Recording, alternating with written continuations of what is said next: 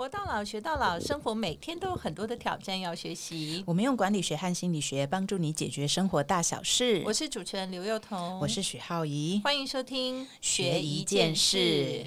嗯，现在呢，哎，我觉得这样一眨眼，为什么又一年要过去了？真的，好像上次不是也才这样讲而已。而且我记得我们好像才。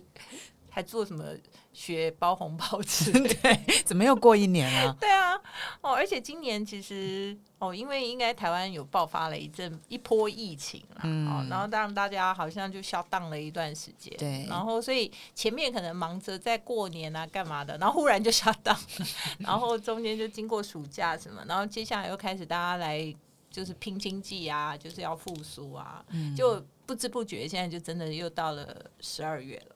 不过你这样想想，其实世界其实蛮极端的。之前很多人说那个二零二零年很像被偷走嘛，嗯，那现在连二零二零年都蛮像被偷走。而且现在我们大家也不知道二零二二年会不会一起被偷走。没错，可是就感觉好像最近的起码消息面的部分，好像都真的。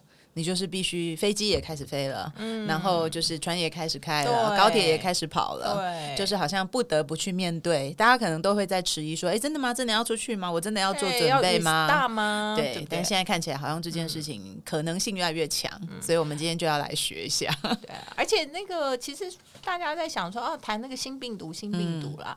但我觉得这个新病毒，因为虽然它也经过了很多变种，大家也觉得说它应该是超级大魔王之类，但也有一些专家就。就是指出来说，因为这个病毒的演演变史啦，它就会慢慢的就适应环境了嘛，它就会传播力越来越强，但是症状越来越减轻，嗯，就是符合高度传播原理。因为那些病毒其实自己也是要活下去。对我上次听那个医生说，就是好像可能也许也许大家有心理准备，就是十年内大概我们必得一次，对，就有点像流感，对，所以你就抱这种心情就觉得是好像也还好。所以其实坦白说，我觉得。今天我们先要跟他说学什么，学如何再设定一个目标，或者有一个新的一年的想法，设定这个要前往的的方向啊，或者是做到什么事情。但是在讲这些前面，就是我们大家先把这个大环境，对不对？心态要先对，就是十年你可能都必须要跟这样的环境一起共存。那其实我觉得从另外一个角度就讲的事情是，好像世界的变化。已经不像以前那样，好像是属于很缓慢的。好，这个世界变化感觉就是一年之内可能有好多好多转变，你要随时做好面对很多转变的可能性。对，哎，感觉很像我们从上次那个元宇宙的世界这样一讲哦，就是说我们在这个疫情之前，我们在一个没有元宇宙的世界，然后疫情开门之后，你马上要面对的就是一个元宇宙的世界。而且我觉得，因为疫情的关系啊，的确加速了很多事情的发展。嗯，就是因为大家都待在家里，然后忽然。人跟人的实体接触也变少了，然后你说一些线上啊，其实你看线上会议的另外一个形态啊，你现在可能是透过电脑，但是。在一个虚拟实境的环境里面，其实你是真的可以体会到，好像你跟人家真的坐在那边开会。对，所以那个也是因为疫情，我觉得有的时候历史的发展过程就很奇怪，你永远不知道哪一件事情是鸡生蛋还是蛋生鸡，就是因为什么而影响了什么，对不对？好，不管是这个叫蝴蝶效应也好，还是叫做是哪里来的黑天鹅也好，这样好啦。不过我们这样言归正传啦，因为我们今天就是要跟大家讲说，哎，我们要用心理学跟管理学去。学设定目标，对，首先要把大家挖出来，愿意设定目标啊。对，嗯呃，我觉得其实大家会都应该说都会学做计划嘛，哈，尤其是还会学什么新年新希望嘛。其实这都是一种目标的形态啦，就是说哦，我希望我做到什么。但我觉得，如果大家有想要真的做到一件什么事情，我觉得大家的第一件事情是要先把它写下来。嗯，我非常认同。因为啊，写下来这件事情啊，你不要小看写的这个过程，嗯，就是写的那个当下，它事实上是你对那件事的一个 commitment，嗯嗯，而且如果你能写十遍最好，嗯，就是我要。那个瘦十公斤，就为什么写一百次？对，永远都下这种 这种决心，这样。但坦白讲，为什么我没有瘦十公斤？就是因为我从来没有把它写下来说我要瘦十公斤。嗯，所以待会儿我们录完节目，我们就要写我要瘦十公斤。那如果大家真的有个目标，一定要先把它写下来。写下来就是一个催化它的过程。嗯，写其实我觉得它是一种表述，就是说，其实因为你把它写下来，那我们以前为什么，比如说写日记这些，其其实你就是很 detail 的去想那个东西，你才有办法写下来嘛。那写可能对很多人来讲有不同的媒介，可能有些人像我们可能都是习惯拿笔写，嗯，那年轻世代可能。他就拿对，他就拿那个备忘录起来都没关系。就是你虽然打字，对，但是我觉得哦，大家真的可以试试看。就是你现在把你心中你觉得想要做的目标写下来，而且你写下来，你就会心中觉得说，哦，我应该是会做它，会达达成它。你试试看，你会一直犹豫半天，然后写不下去，然后后来觉得说算了，我还没想好，我不要写。嗯，你知道我像我儿子，他很常忘记关灯，嗯，然后他爸就跟他讲说，你去写一百次，我要记得关灯，嗯，哎，写写他就真的记得，对，所以你知道这很奇怪，这真的是一个非常重要，它是对你自己很大的一个心理暗示，就很像把你把它输入到我的脑袋里头，我就记得这件事，它是一个开始。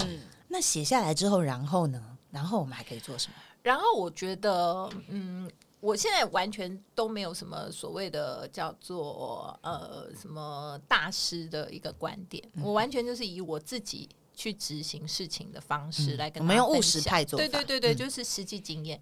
第一个我写下来，然后第二件事情呢，我会去在写的过程中顺便写下三点我要做到这个目标上面我要采取的行动。哦，把它。具体化对，就比如说我真的会写说我要瘦十公斤，嗯，那我可能第一个就会写说我要呃，就是减少糖类的摄取，所以我不再喝含糖饮料啊，好难。对，所以我就跟你讲，真的，你回去试试看，你真的会写不下去，嗯，因为你你为什么写不下去？因为你根本没有下定决心要做，所以那个目标绝对不会达成。嗯但是呢，你只要照着那写下去，真的，一半以上都有机会达成。嗯嗯，所以写了三个，为什么特别会是拆三件？呃，我觉得一般来讲啊，如果你只维持做一件事情，你会很很容易放弃，你知道，因为你的选项太少。嗯，好，那还有呢，就是说多多少少啊，你必须经过一个思考的过程。嗯，就是你要经过你的脑袋转一圈，有没有？就是哦，我要瘦十公斤，那我要做哪些事情呢？你会去转一圈，想一想，说那我到底为什么胖呢？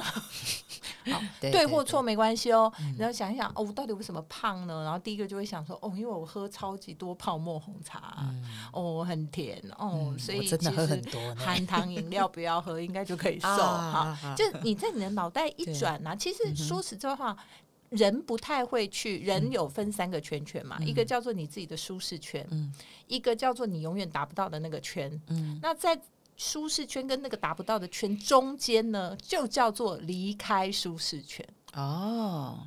好，所以你不减肥就是在舒适圈里面嘛。对，那你要减肥是不是就是要离开你的舒适圈？那离开舒适圈，你要逼迫自己做一些你原来不会采取的行动。嗯，所以你为什么要写下来？因为你要经过脑袋去想想，什么东西是逼迫你离开舒适圈的。嗯，所以这样听起来就是写下来，其实有一个好处，就是你也没办法骗自己了。对，你就非常赤裸。没错。可是我想大家就会有一个问题，说那我好好的，我干嘛一定要离开舒适圈呢？嘛，所以我刚刚讲嘛，是学我们。这一集叫做学习如何设定目标嘛，意思就是说你真的有这样想，你要设定目标，所以我们告诉你方法。嗯，但是如果呢，你这压根连心里都 那个目标都没有设定，坦白讲，就是你根本没有兴起一个想要设定目标的念头的话，嗯，其实真的是应该先找找心中你的生活可能缺少一个坏。嗯，哎，不过我想，我觉得有些人呢是不见棺材不掉泪。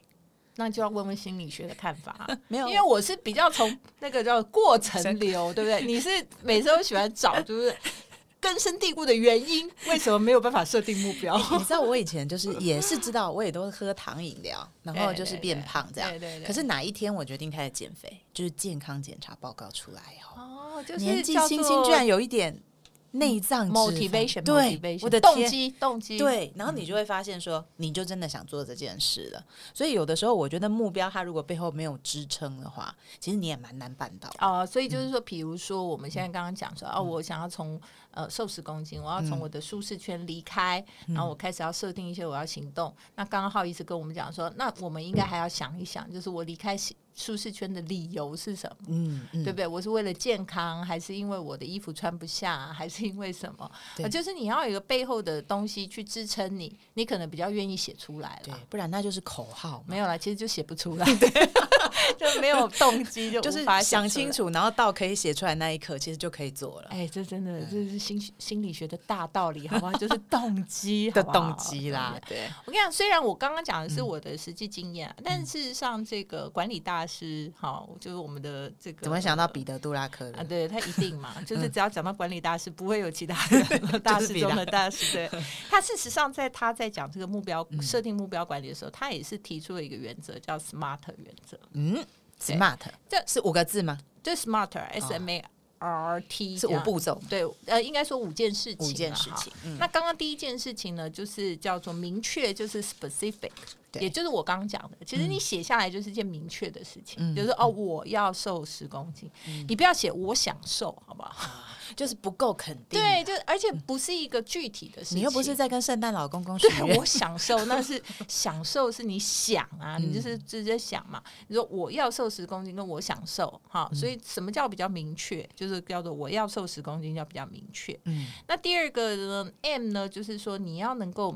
呃，measurable 就是说你是能够被衡量的，比如说十公斤有没有？我有讲十公斤嘛，对。你要说我想瘦，或者说我要瘦，这个都是不可衡量的，因为你不知道瘦零点五公斤算不算，还是说一公斤算不算，所以你要一个可衡量的项目，就是说我要瘦十公斤，那你自己就会衡量说，哦，十公斤可能太多了，哦，那五公斤哈，你就会经过一个自己的权衡之后，决定我的目标是在哪里啊。嗯。所以这个东西就是叫做明确可衡量的。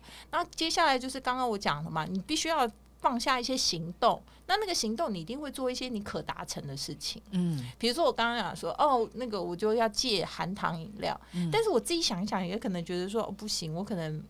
戒不了，那这样好了，一周糖对不对？一周只能喝一次含糖饮料。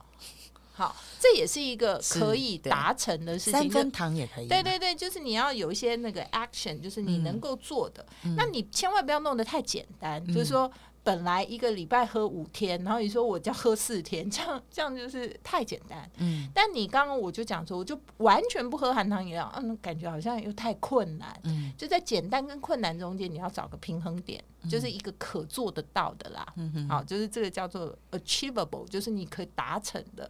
那还有就是说，诶，你可能想瘦，嗯但是你又想要，例如说。呃健康嗯好，就是比如说我要想瘦，但是又要瘦的很健康，嗯那这个很瘦跟要健康中间，是不是有可能会有冲突性？什么叫冲突性？我想瘦，进食嘛。对，就可能说我想瘦，我的 action 是说我都不要吃，嗯我什么都不吃，嗯那但是这个就不可能维持健康嘛，对对不对？所以两个目标之间，就是你需要去。然后互相搭配，就是说嗯我又要瘦又要瘦的很健康，那我要瘦的这些行动就必须要跟这个很健康的事情互相协调。嗯，好，比如说你今天说，所以这就是人为什么在设计目标的时候，有时候没有那么单纯的原因，是因为你人生可能不是只有一件事情要做，嗯你有蛮多件事。你说哦，我很想要考上什么什么呃律师，对，但是呢，可能你今年刚生了一个小孩，好，那你这个要照顾那个新生儿，跟你要那个考律师这件事情，可能他这两个目标之间就有需要被协调或者是互相相关性的时候，你必须要去衡量那个冲突，那这样都会。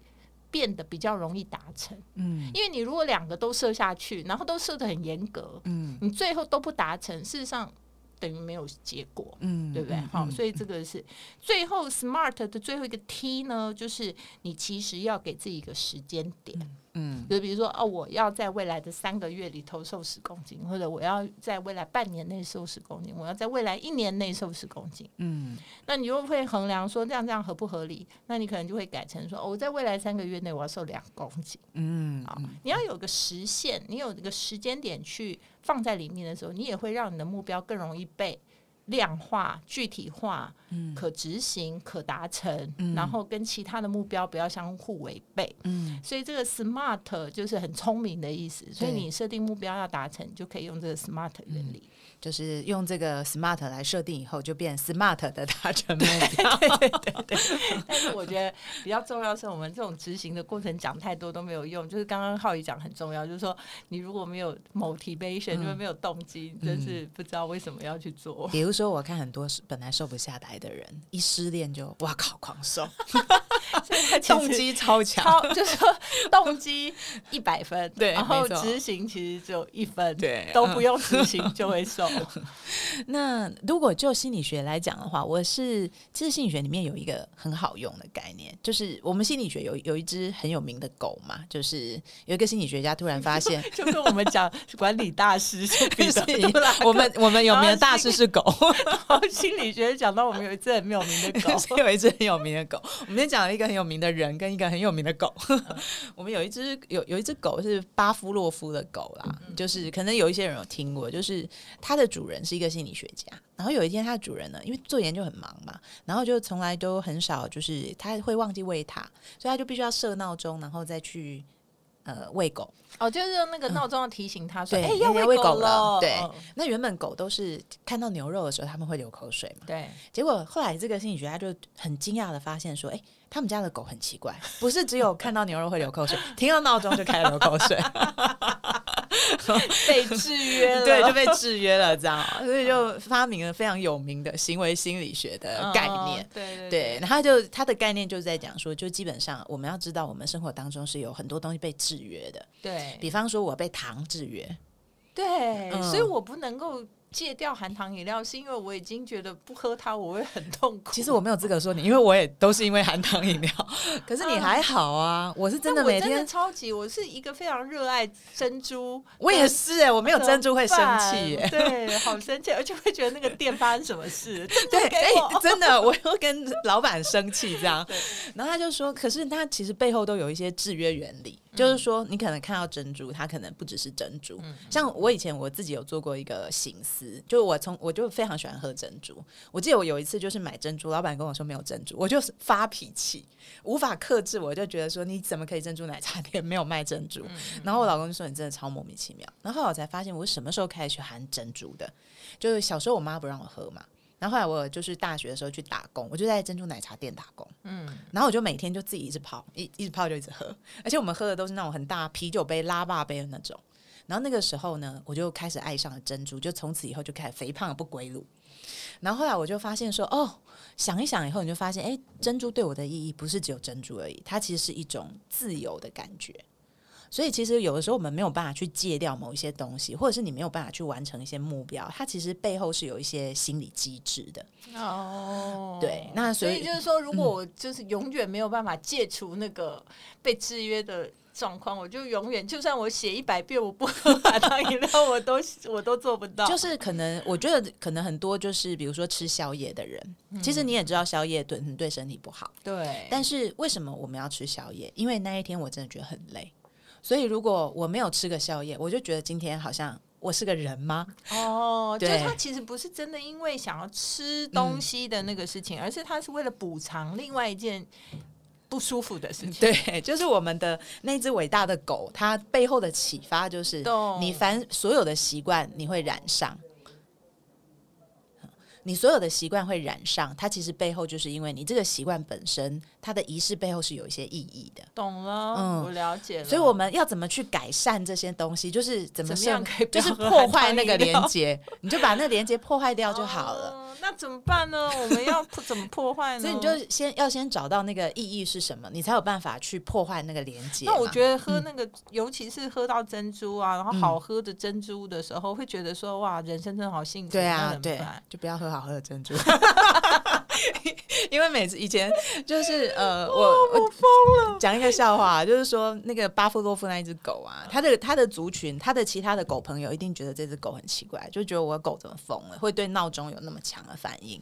那讲一个白一点的，因为它预期就是它看呃听到听闹钟就会想，就会预期它会有吃牛肉的快感。嗯那它的主人就只要喂它吃石头做的牛肉，它对闹钟就不会有反应啦。哦所以那个我们心理学上就说，这个概念就是削弱的概念，就是某一些连接形成，你就要想办法去把那个形成，对，就是让它削弱化。那削弱化以前的心理学，它就有很发明很多很奇葩的东西。我懂了，对就是我专门去找那个珍珠做的超难喝的 没店错，然后喝几次以后，对，只喝几次以后就恨上珍珠了。哎、你知道以前我减肥的时候看中医，我觉得我后来觉得那个中医那个药其实就改变你的味觉，就是它让你会你吃甜的东西你会变得有点苦，然后你慢慢的你就会不想喝。它其实就是那个制约哦削弱的概念这样子，我懂对，就是你原本喝它你就觉得超爽，所以其实我我知道了，就是说，要么就是说你的动机超强，对，你的嗯动机可以协助你去跨越那个制约的障碍，嗯。要么你也可以在执行的过程中想办法为自己去断，就是把一些那个无法达成的障碍给它阻断。排除对，排除它嗯这样，嗯。所以就是说，如果你觉得哪一件事情做了，哇，你好幸福，你就是挑那件事情做了以后，忽然让你觉得说非常的不舒服，对，然后你可能一两次以后就觉得说，千万不要再去做了，再再做会很不舒服，这样，对，那也可以反面来讲，就是说，那因为我们可能是比如说对我觉得对我不好的东西是有正向连接的嘛，那我们就哦。变成把这个正向连接的物品转换就好了。哦，就比方例如呢，比比方说，以前像他同样一个学派里面，他有一个叫焦虑阶层法，就是比如说这个小朋友刚上小学，他嗯。不敢去上公厕，